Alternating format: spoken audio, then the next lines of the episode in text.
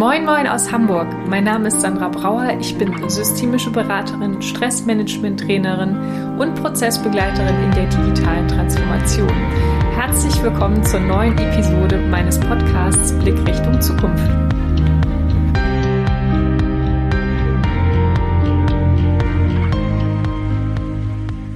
Moin Moin und herzlich willkommen zur aktuellen Podcast-Folge Leben und Arbeiten in digitaler Balance.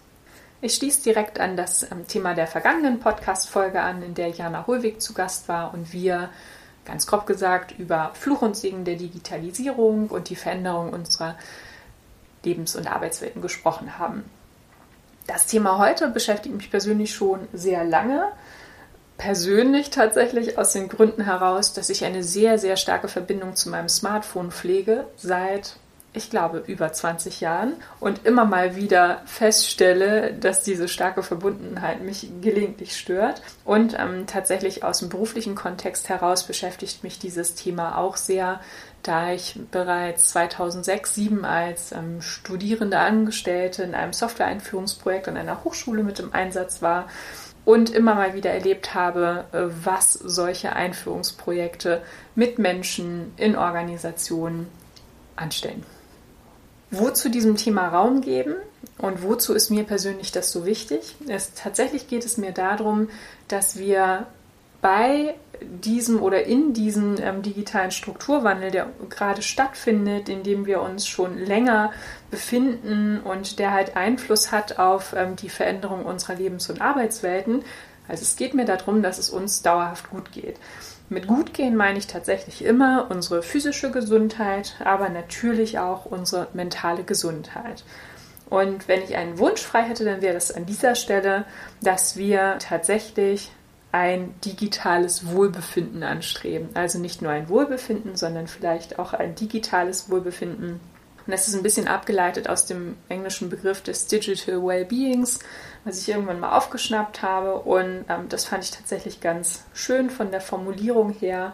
Und es wäre für mich ein schöner Erfolg, gerade auch mit nicht nur meinen Angeboten, sondern jetzt dieser Podcast-Folge, einen klitzekleinen Beitrag dazu zu leisten, dass ihr vielleicht eure eigene Einstellung zur Digitalisierung einmal hinterfragt und ähm, vor allem vielleicht auch eure ja, euer Nutzen und Kon Nutzungs- und Konsumverhalten im Umgang mit digitalisierten, ähm, mit digitalen Werkzeugen hinterfragt. Das wäre mein persönliches Ziel für diese Folge. Grundsätzlich geht es mir darum, wenn ich in Unternehmen gehe und Vorträge zu diesem Thema halte oder auch Seminare gebe oder auch mal Einzelcoachings, dass auch in diesen Unternehmenswelten dieses Bewusstsein entsteht dass die ähm, Veränderung und Veränderung unserer Arbeitswelt einen Einfluss hat auf eben das Wohlbefinden der Mitarbeiter. Und das wiederum hat einen Einfluss auf die Motivation und die Produktivität. Wie übrigens immer beim Thema Stress ganz allgemein. Also wenn das Wohlbefinden eben nicht vorhanden ist und uns nicht gut geht, dann kann es sein, dass wir Stress erzeugen. Wenn wir stärker gestresst sind, dann sind wir möglicherweise weniger motiviert. Das kann manchmal schon einen Einfluss haben, aber zu viel beispielsweise auch des Stresses hat häufig auch einen Einfluss auf unsere Produktivität, weil wir irgendwann nicht mehr so leistungsfähig sind. Wir machen vielleicht Fehler. Wenn wir ähm, stark belastet sind, dann kommt es häufiger zu Konflikten oder Reibungen zumindest und das ist ein Punkt, da glaube ich, braucht es auch noch ein bisschen mehr Raum dafür, dass eben das gar nicht erst so eintritt, sondern wir dauerhaft und gerade im Umgang mit der Digitalisierung unsere, unsere Arbeitstätigkeit erhalten. Und ein ganz, ganz großer Punkt ist da, glaube ich, auch die Bereitschaft, sich in diesen digitalen Welten zurechtzufinden und vielleicht eine gewisse Gelassenheit im Umgang mit der Digitalisierung auch zu entwickeln. Für mich ist dieser Umgang mit der Digitalisierung oder diese Gelassenheit im Umgang damit, das ist, bedeutet für mich quasi digitale Resilienz zu entwickeln. Das wäre ein gesondertes Thema für mich. Das würde ich jetzt hier heute in dieser Folge nicht weiter ausführen. Was ich darunter genau verstehe, das können wir vielleicht ein anderes Mal besprechen. Und ähm, heute geht es mir vor allem um eben dieses Gleichgewicht, diese Balance, wie diese eben möglich werden kann. Schön wäre natürlich, wenn wir in unseren Unternehmenswelten ähm, Freude entwickeln können im Umgang mit zum Beispiel neuer Software, vielleicht auch eine gewisse Lernbereitschaft erzeugen können, dass man etwas ausprobieren möchte oder auch mal mutig ist, so diese Welt zu erkunden, damit eben auch da ein Einfluss genommen werden kann auf unsere digitale Balance, weil ich finde, das ist auch ein ähm, ganz, ganz wichtiger Faktor der es dann wiederum auch beeinflusst, dass wir motiviert und auch produktiv unseren Aufgaben nachgehen können. Häufig wird das aber gestört oder vielleicht auch verstört, irritiert durch die Ausgestaltung dieser Wege, in denen wir uns da befinden. Also tatsächlich, die ähm, ursprünglich hat man sich vielleicht mal zum Ziel gesetzt, wenn man beispielsweise eine Software eingeführt hat, dass man ähm, standardisierte Prozesse hat, dass man beispielsweise ja, dass man, dass man irgendeinen Ablauf halt standardisiert, einen digitalen Prozess dahinter legt, damit man mehr Zeit für Kundenberatung beispielsweise hat. Aber das, was wir häufig wiederfinden in den Unternehmen, ist der Punkt, dass ähm, diese, diese Qualitätsdimension, also mehr Zeit für Kundenberatung, dass die gar nicht erfüllt wird, sondern wir häufig in einem Mechanismus, vielleicht auch in einem Muster ähm, uns wiederfinden, der eher diesem höher, schneller, weiter Prinzip folgt und ähm, tatsächlich Menschen sich eher getrieben fühlen von, der, ähm, von den ähm, digitalisierten Arbeitswelten und gar nicht mehr diesem ursprünglichen, ja, diesem ursprünglichen Punkt gerecht werden können, gut für beispielsweise die Kunden da zu sein. Und das ist wiederum auch ein Punkt, da haben zum Beispiel die Unternehmensgestalter, vielleicht aber auch die Mitarbeiter und Mitarbeiterinnen im Einzelnen einen Einfluss darauf, dass das vielleicht nochmal hinterfragt wird, indem man ab und an mal innehält. Was sind denn jetzt gerade unsere Ziele? Also wozu digitalisieren wir unsere Arbeitswelten? Und wie setzen wir das um? Was soll am Ende herauskommen? Und was brauchen wir, damit das gut gelingen kann? Ich empfehle da immer die Retrospektive aus dem ähm, Scrum als Methode, dass man ab und an zusammenkommt und auf Metaebene darüber spricht, um zu schauen, wo stehen wir gerade? Was wollten wir erreichen? Was tun wir dafür? Also was tra wie tragen wir dazu bei?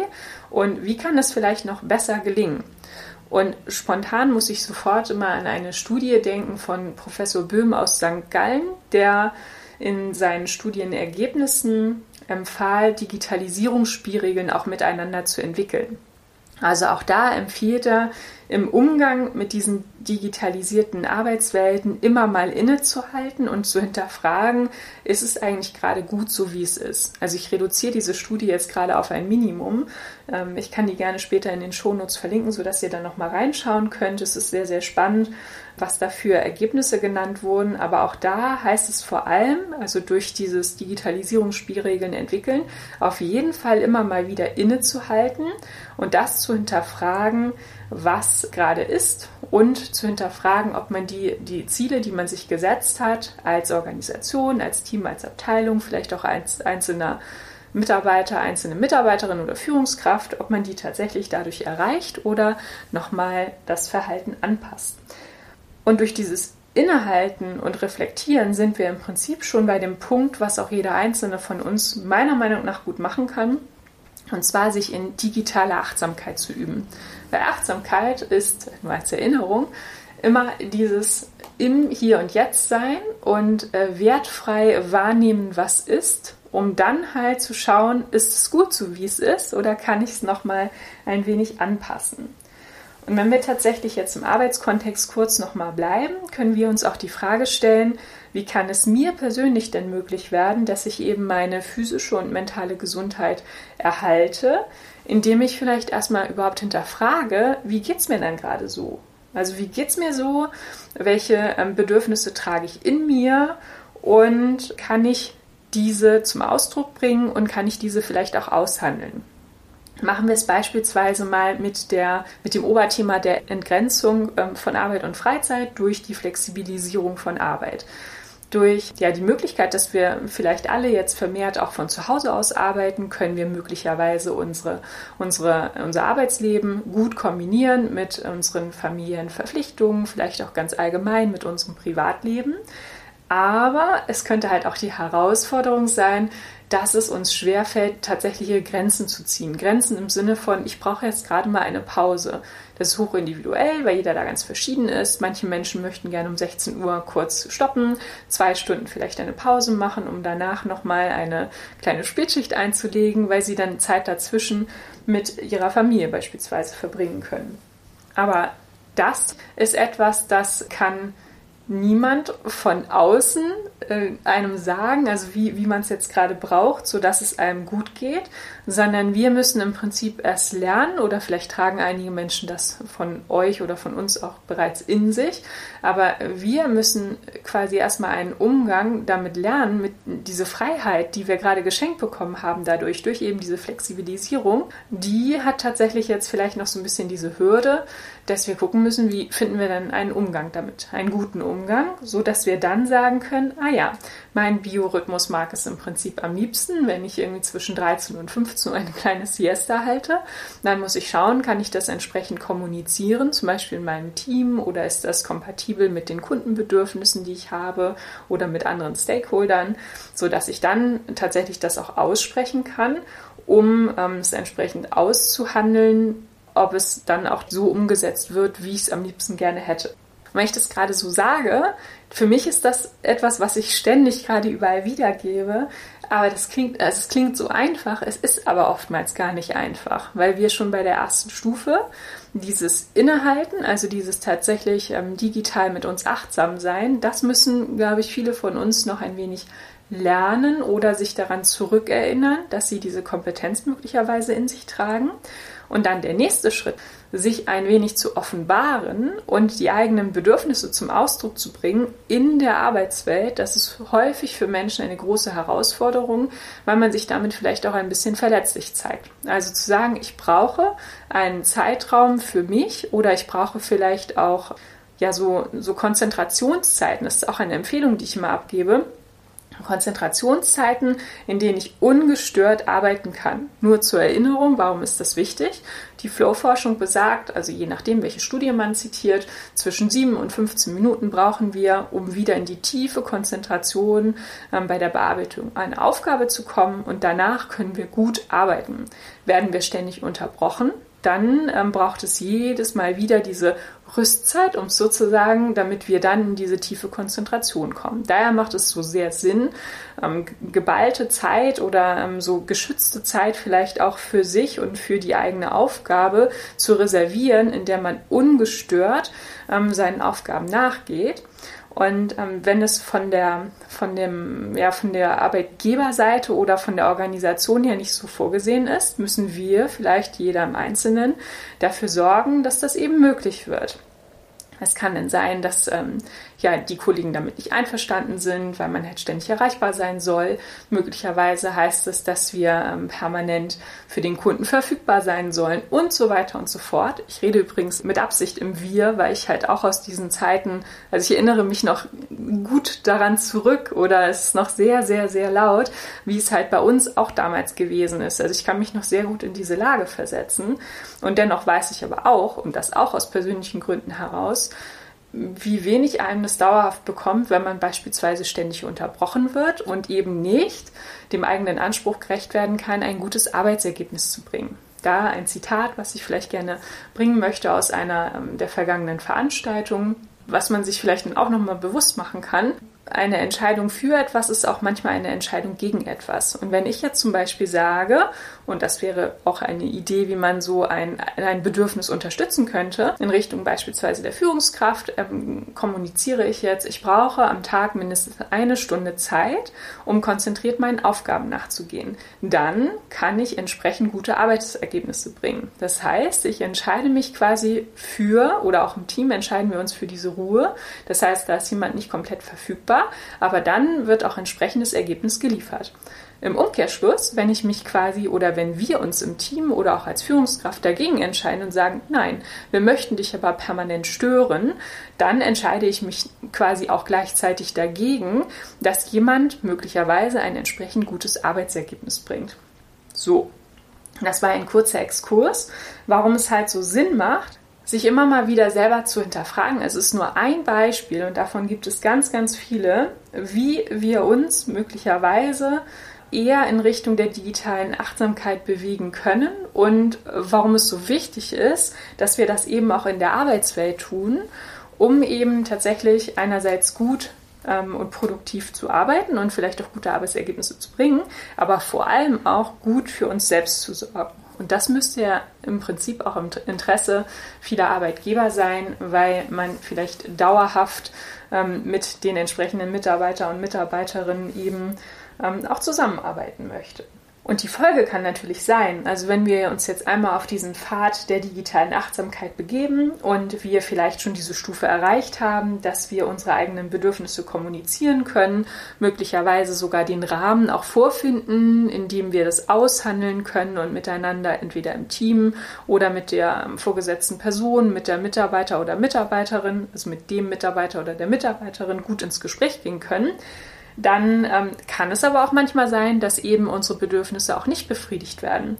Und wenn wir dann feststellen, vielleicht auch gerade im Moment in diesem Übergang, wo alle erst einmal noch mit den digitalisierten Arbeitswelten einen guten Umgang entwickeln müssen, wenn wir dann als betroffene Person quasi feststellen, dass die Arbeitsumstände eben nicht die sind, die wir brauchen, auch nach mehrmaligen Aushandlungsversuchen. Und das betrifft eigentlich gar nicht nur den digitalen Kontext, sondern alle, quasi alle Bedürfnisse, die wir in uns tragen. Dann kann es natürlich auch sein, dass wir irgendwann ganz bewusst, weil wir nah zu uns sind, also wir haben ja eine Nähe quasi zu dem aufgebaut, was wir wirklich brauchen, aber wir, wir, wir haben halt quasi auch festgestellt, okay, gewisse Bedürfnisse werden eben nicht gestillt oder können nicht befriedigt werden in dem jeweiligen Arbeitskontext. Dann müssten wir gegebenenfalls auch Entscheidungen treffen, die eben gegen die jeweilige Arbeitsbeziehung in dem Moment treffen. Und das könnte theoretisch auch eine Folge sein, die aus dieser digitalen Achtsamkeit entstehen kann. Also meistens ist es übrigens so, wenn man immer achtsamer wird im Umgang mit quasi anderen äh, Menschen und auch mit sich selber, dass man auch immer klarer mit sich selber wird und dann häufig auch leichter Entscheidungen treffen kann. So, jetzt sind wir ein bisschen abgeschwiffen.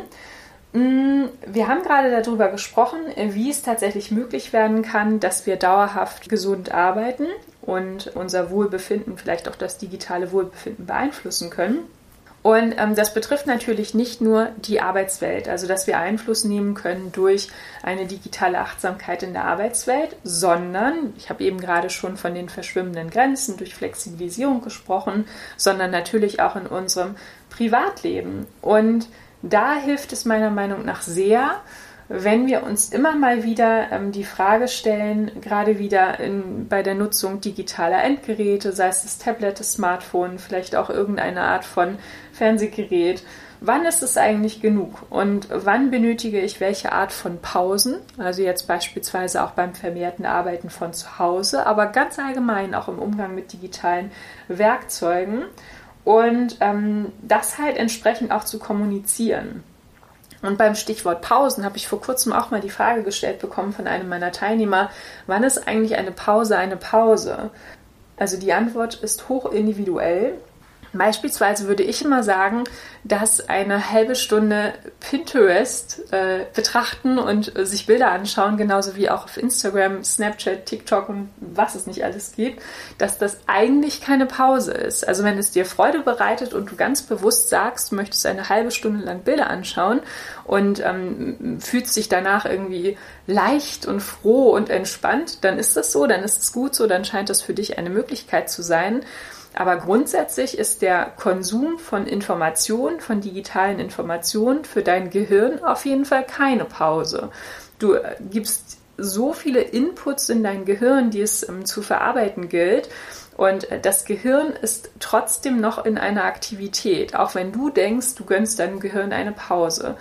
Das heißt, ähm, das, was wir immer anstreben, ist eigentlich ein vegetatives Nervensystem in Balance. Also der Sympathikus und der Parasympathikus sollten quasi, ähm, ja, sollten, sollten ausgeglichene Spieler oder sollten ausgeglichen ähm, performen können auf dem Spielfeld in deinem vegetativen Nervensystem und mal unter Anspannung stehen und mal eben sich auch entspannen.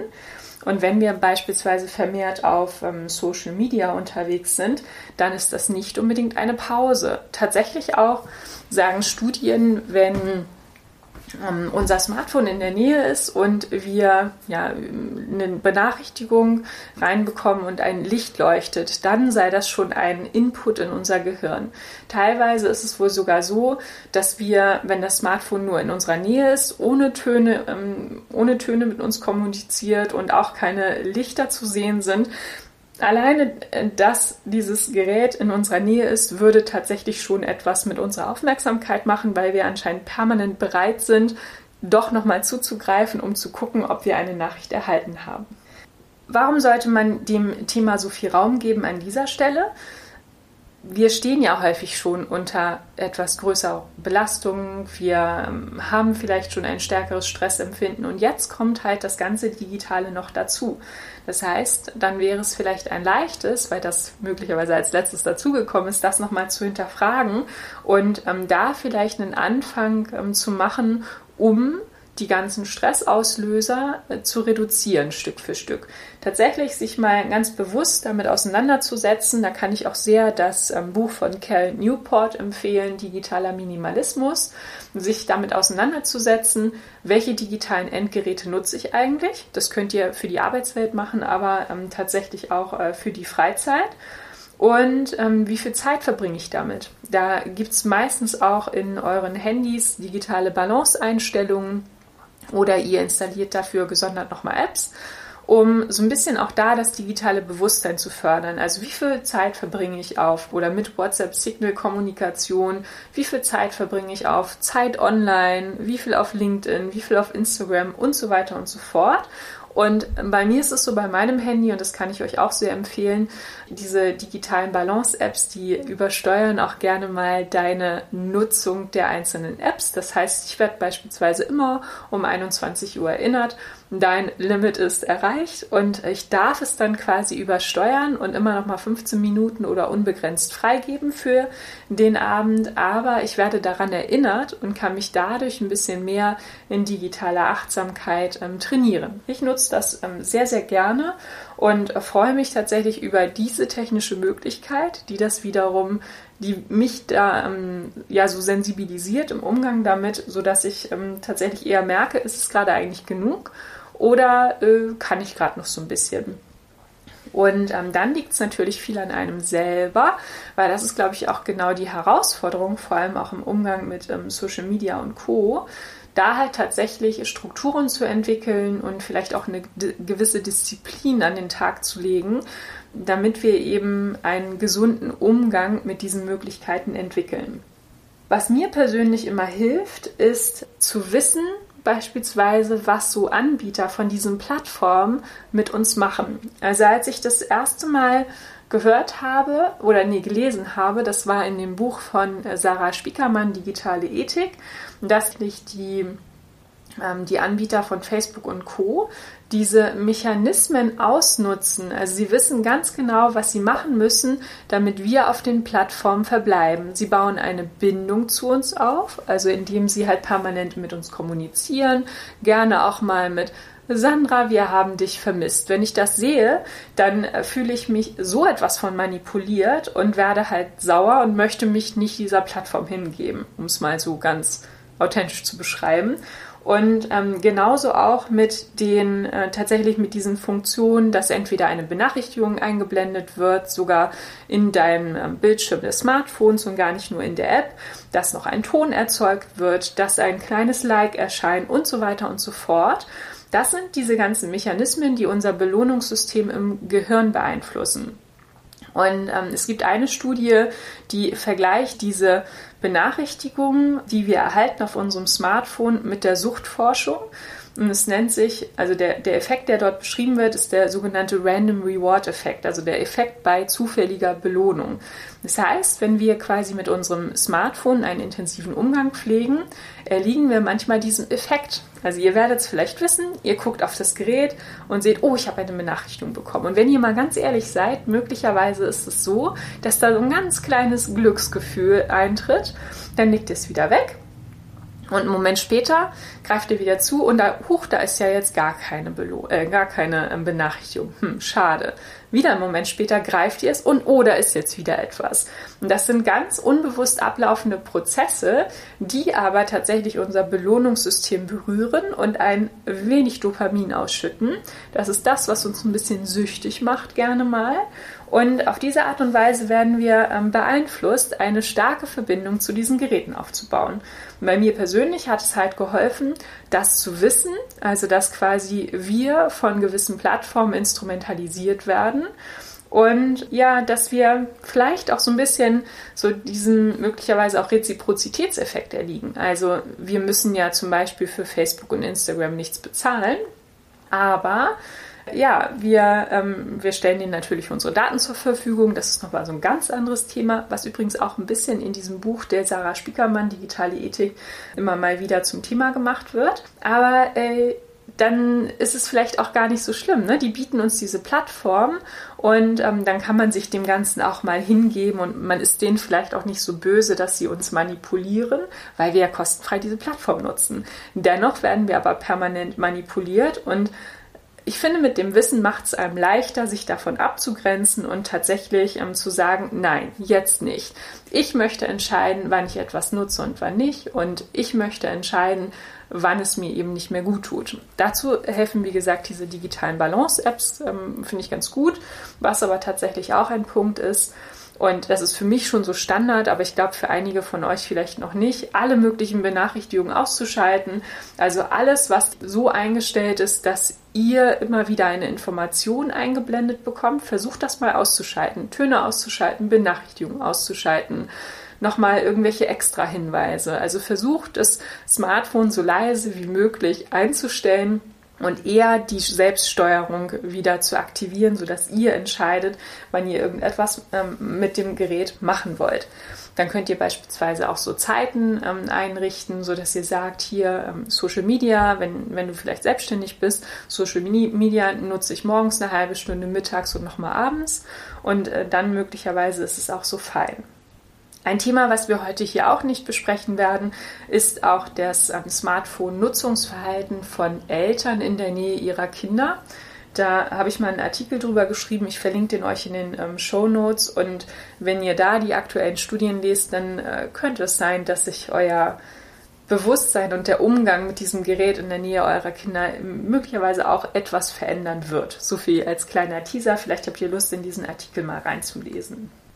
Ja, zu diesen, ähm, zu diesen Themen, also da gibt es natürlich noch ganz, ganz viel mehr zu sagen, aber ähm, das wäre vielleicht noch etwas, also gerade was so dieses Smartphone anbelangt, das ist mir sehr wichtig, weil ich glaube, dass wir da schnell einen Einfluss drauf nehmen können.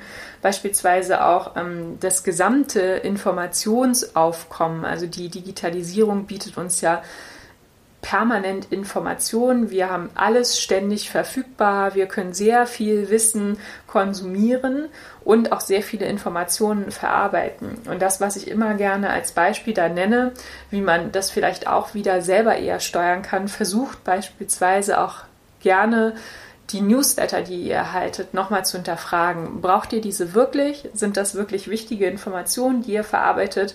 Oder könnt ihr mit den, mit den Versendern der Newsletter auf andere Art und Weise in Verbindung bleiben, falls euch die Inhalte interessieren? Und ähm, macht es vielleicht eher Sinn, tatsächlich euch von gewissen Newslettern zu ähm, abzumelden, damit ihr auch da weniger Informationen erhaltet? Das Ganze, was ich euch jetzt gerade beschrieben habe, soll halt einen Einfluss darauf nehmen, dass ihr weniger ähm, Informationen zu verarbeiten habt, mehr Steuerung übernehmt und dadurch möglicherweise auch ein anderes Stressempfinden habt. So in diesen Welten waren wir jetzt gerade unterwegs.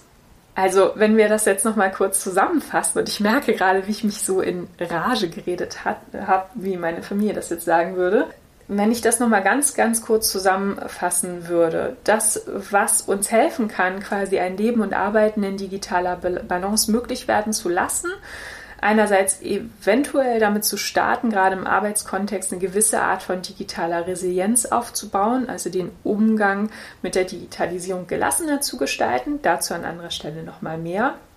Aber vor allem versuch mal dich in digitaler Achtsamkeit zu üben, dich zu hinterfragen, was nutzt du alles, äh, was geschieht mit dir, wie geht's dir damit, wie ist dein aktuelles, äh, dein aktuelles Stresslevel, vielleicht wie ist auch dein aktuelles digitales Stresslevel?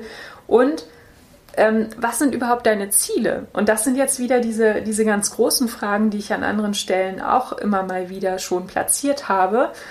Möchtest du wirklich so ein Mensch sein, der permanent seine Tage damit verbringt, in digitalen Welten unterwegs zu sein? Äh, die Frage ist total ernst gemeint. Wenn du darauf antwortest mit Ja, es bereitet mir Freude, ich spüre keine Abhängigkeit, es geht mir gut damit, dann ist das so, dann ist es vollkommen in Ordnung. Aber wenn du tatsächlich so Tage hast, an denen du dich selbst abends fragst, was habe ich heute eigentlich gemacht und irgendwie fehlt mir etwas, dann ist es vielleicht spätestens Zeit, nochmal genauer sich mit dieser Frage und vor allem den Antworten darauf zu beschäftigen. Gerald Hüther hat da großartige zwei Fragen immer mal wieder im Fokus platziert zum quasi gelingenden Leben oder wie man glücklich werden kann.